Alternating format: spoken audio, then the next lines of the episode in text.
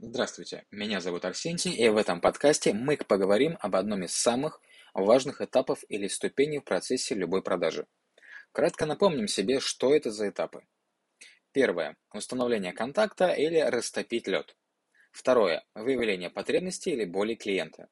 Третье – демонстрация и презентация товара или услуги на основании выявленных потребностей. Четвертое – попытка закрыть сделку. Пятое – работа с возражениями.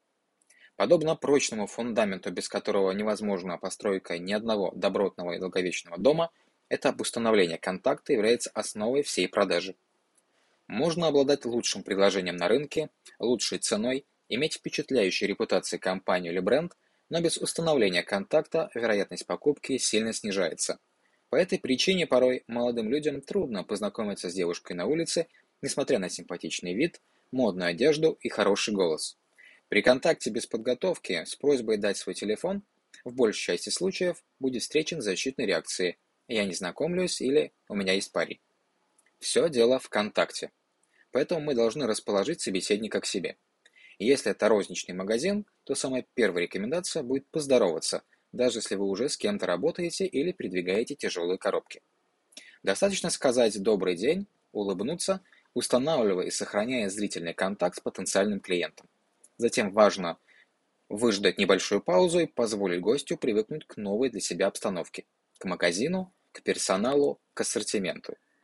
Несмотря на то, что для нас магазин может быть совершенно привычным местом, для клиента это может стать одним из самых стрессовых мест в его жизни. Да-да, вы не ослышались. Уже само по себе новое место для человека может быть стрессом, не говоря уже о страшных людях, которые так и норовят ему что-то впарить. Через 20-30 секунд после того, как вы поздоровались, можно обратиться к потенциальному клиенту с ненавязчивого вопроса не о продаже и не о деле. Множество клиентов, в том числе и я сам, входя в магазин, уже готовы к атаке.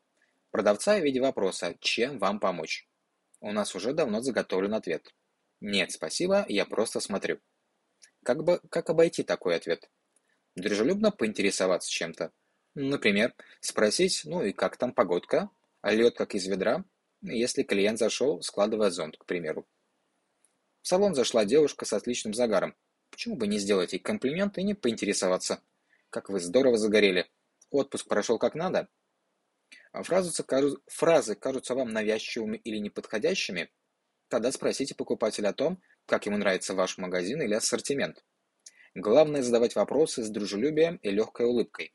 Тогда никто не сможет обвинить вас в допросе. После дежурного ответа «погодка что надо» или «да, недавно вернулась с юга» можно перейти к делу вопросом. Вас сориентировать по ассортименту или устроить небольшую экскурсию. И не важно, что у вас магазинчик всего 2 на 2 метра. Важен лишь ваш индивидуальный подход. А что делать, если клиент игнорирует дружелюбный контакт или вовсе злится? Отпустить.